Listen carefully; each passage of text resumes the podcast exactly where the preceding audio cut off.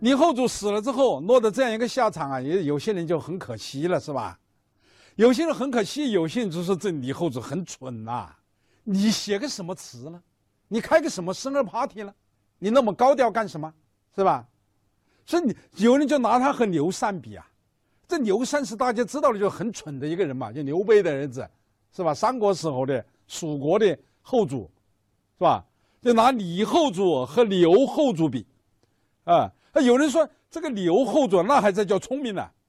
有一个有一本书啊，叫《五代诗话》，《五代诗话》他就引用了一个人的一本书叫《容差理说》，他是这样讲：“人笑善蔼，不知善侠。”意思就是说，人们都笑话刘禅这个人很愚蠢，而不知道刘禅这个人实际上是很狡猾的。而反过来讲，李后主那才叫矮呢。你看啊。小楼昨夜又东风，歌声未毕，千机谁知？你写个什么词啊？你唱个什么歌啊？你歌还没唱完呢，送毒药的就来了。人家刘禅就是这样子的，就是什么呢？装傻，装糊涂。当年也是这个呃三国的里面的蜀国被灭了之后，刘禅就带着他的一帮文武大臣到了哪里呢？到了洛阳。到了洛阳，当时这个魏国掌权的人呢，是谁呢？这这西晋呢？西晋掌权的人是谁呢？司马昭，非常狡猾的，是吧？有个成语叫“司马昭之心，路人皆知也”，啊，司马昭掌权，司马昭就相当于过去的啊汉献帝时代的曹操，非常狡猾，大权独揽，啊。他就要试探一下，看你这刘禅是真投降还是假投降，你心里服不服？他就试探，怎么试探呢？他想个办法，他就把他们蜀国的那些歌妓、那些歌舞艺人呢都找来，啊，搞一场这个晚会，然后呢就把刘禅，还有跟着刘禅一块投降的蜀国的那些文武大臣都找在一块，在那看戏，就看你们有什么反应，看你们动不动容。那个蜀国的歌妓们，他们表演的是蜀国的歌舞嘛，而听歌观舞的人又是蜀国的文武大臣嘛，所以这些人一听到自己家乡的歌舞，看见家乡的这些歌舞艺人，就一个个就动容啊，伤心呐，流泪啊。好，这司马昭再看刘禅是什么反应呢？在那里手舞足蹈，若无其事。司马昭就感叹：难怪人家说他蠢呐。他真是蠢呐，蠢得没有心肝。所以他就问他怎么样啊，刘禅呐，你到我们这里过得快乐吗？你想不想蜀国啊？刘禅说：“此间乐，不思蜀。我在这里很快乐，我思想蜀国干什么了？这就是‘乐不思蜀’这个成语的来历嘛。而实际上呢，刘禅把狡猾的司马昭忽悠了。这个记载应该是可信的。为什么呢？我们知道刘禅的父亲刘备啊，也是一个忽悠人的人嘛，对不对？当年在这个许昌的时候，啊，不是这个曹操也是对他心有戒备嘛，啊，那么刘备为了这个呃打消曹操的防范心理呢，就在家里种菜，一天天天浇水呀、施肥呀、啊拔苗啊、啊拔野草啊，是吧？这样。但是曹操看出来了，心想：你刘备，你岂是种菜之人呐，是吧？那我要试探你一下子，哎，找个什么理由来？说，哎，我们我得到了一梅子啊，是刚刚上市的梅子啊，啊，青梅啊，啊，我请他来喝酒，啊，我们青梅煮酒论英雄，所以跟刘备坐在一起的时候，说刘备啊，你认为当今谁是英雄啊？这刘备就故意把一些平庸的人列出来，一会说呃这个袁绍是英雄，一会说袁术是英雄，一会说吕布是英雄，一会说公孙瓒是英雄，说来说去就是不说自己。曹操一语就点破了：天下英雄，使君与操耳，只有你和我才是英雄，其他的人都不是英雄。这一下子说到刘备的心里去了，所以刘备就很紧张，一紧张筷子就掉在地下了吗？这不是要被曹操看出破绽了吗？刚好这个时候天上打雷，天上一打雷，哎，刘备就开始，哎，随机而动了他说：“哎呀，一阵之威以至于此，这这么大的雷声，把我的筷子都吓得地下去了。其实不是因为筷子把他吓成这样，不是因为雷声把他吓成这样子，是曹操说出了他内心的啊最隐秘的事情，哎，那这就把曹操忽悠了。曹操以为说真的是雷声吓住了。曹操说：‘大丈夫也怕雷声乎？’刘备说：‘是的，是怕雷的。’不是忽悠了吗？”把那么狡猾的，呃，曹操都忽悠了，所以我说这个忽悠人呐，是他们刘家的家学，啊，他父亲忽悠人，父亲的狡猾的忽悠了狡猾的曹操，他要忽悠人，父亲的忽悠了狡猾的司马昭，是不是？啊？所以说，古人就认为啊，这刘禅呐不蠢，我也认为他不蠢，啊，他有福之人呐，你看他父亲呢，是吧？这个辛辛苦苦半辈子只做了两年皇帝，他呢养尊处优做了四十多年皇帝，那不是有福之人吗？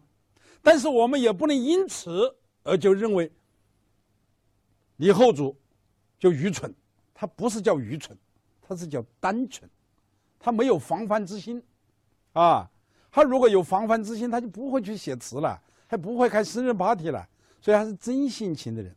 所以说，还是王国维最了解他。啊，王国维著名的词人，著名的词学家，他理解这个词人。你看他在《人间词话》里面有一句名言，他说：“词人者，不失其赤子之心者也。故生于深宫之中，长于妇人之手，是后主为人君所短处，以及为词人所长处。他长期生长在深宫当中，是富人把他养大的。”所以他也没有经风雨，没有见世面，是吧？没有到基层去挂职去锻炼，是吧？很单纯，这种单纯的性格对于他做人君来讲，那当然是一个短处；但是作为做词人来讲，他就是个长处嘛，因为他的心灵没有被污染嘛，所以他才能写那种啊很真诚的作品，啊，这就是我们讲他的性情，他的啊这个赤子之心。下面我们就讲这个赤子之心在他的作品当中的表现，我们就看看《虞美人》这个作品，也就是送了他那一条命的这个作品《虞美人》啊，我给大家读一遍：“春花秋月何时了？往事知多少？小楼昨夜又东风，故国不堪回首月明中。”雕栏玉砌应犹在，只是朱颜改。问君能有几多愁？恰似一江春水向东流。啊，这个作品就是我刚才讲的王字的墨迹里面记载的啊，给他带来杀身之祸的那个作品。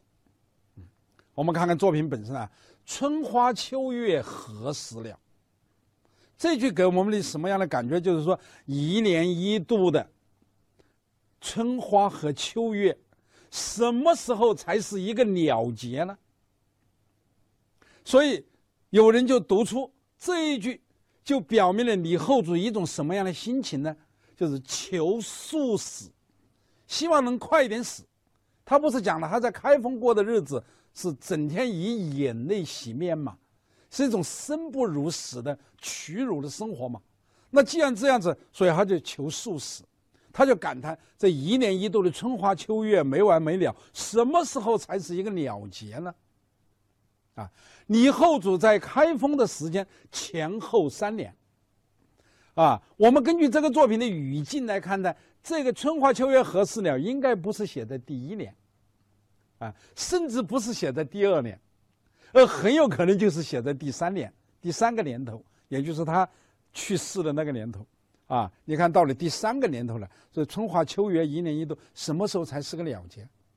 为什么他这样感叹呢？因为每当春花秋月的时候，就会让他想起往事，许许多多的往事，所以叫往事知多少，啊，你看这前后就照应的很好。第三句来一个转折，说小楼昨夜又东风，那不是又看见春花了吗？啊，又感觉到东风了，春天又来了，所以再一次的引起他对故国的怀念。所以第四句接着说，故国不堪回首月明中，是吧？第二句照应第一句，第四句照应第三句，第三句是个转折，这结构啊非常紧凑，啊。既然是说故国不堪回首明月中，就是写自己在回忆故国嘛，所以下面接着写故国嘛。雕栏玉砌应犹在，这是作品的过片。过片的特点就是承上启下，所以就写故国的雕栏玉砌。说故国的雕栏玉砌应该还在吧？雕栏就是有雕花的栏杆嘛，玉砌就是玉石做的台阶嘛。这都是南唐的宫殿吗？应还在是猜测之词，应该还在吧？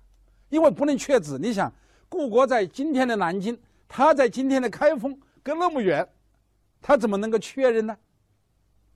啊，下面转着说，只是朱颜改。这个朱颜，我在这里我要特别的要强调一下。有人呢就根据第一句在判断，怎么判断的？说哦。故国的雕栏玉砌应该还在吧，只是它的颜色改了，因为风吹雨打，这个雕栏玉砌上面的颜色改了。这种解释，我认为这种解释是不恰当的。为什么不恰当呢？你想，他在今天的开封，故国在今天的南京，他怎么能够看得见说南京的那些宫殿的颜色都改了？他看得见吗？他连雕栏玉砌都只是在猜测，说在还是不在，都还在猜测，他怎么能确认说朱颜改的呢？所以这个朱颜在这里就不是指故国的那些建筑物的朱颜，不是指红红油漆，是指什么呢？是自己的脸色，朱颜改就是自己憔悴了，自己再也不是做国主的时候那那种脸色了。正因为朱颜改是指是指自己容颜憔悴，所以接着下面再写问君能有几多愁嘛？因为你有愁，愁很多，所以你才容颜憔悴嘛，对不对？它是一句接一句来的嘛。好，那么下问君能有几多愁啊？下面就回答：恰似一江春水向东流。一江春水有多少，我的愁就有多少；一江春水流不尽，我的愁也不尽，是吧？所以说这个作品呢，它是一句紧接一句，一句紧接一句，它的逻辑性是很强的，哎，结构上非常严谨而绵密，哎，它是不能挪动的一个艺术精品，是吧？所以说我们在讲到这个作品的时候，我们要这个要注意这个朱颜的这个这个它的本来的意思。那么这一这一句啊，这一首词啊。过去人们最欣赏的就是“恰似一江春水向东流”，这一句确实是名句，啊，那么这一句好在哪里呢？我在这里简要的讲一讲。一个是在结构上，它有机的照应了作品开头。作品开头啊，你看“一江春水照应春花秋月”嘛，写人生的，写人生的短暂而自然的永恒嘛，啊。人生不仅有限，而且还很可悲，而自然是永恒的。那么第二个特点就是用生动的比喻，把抽象的、难以言说的愁绪形象化。愁是一个很抽象的东西嘛。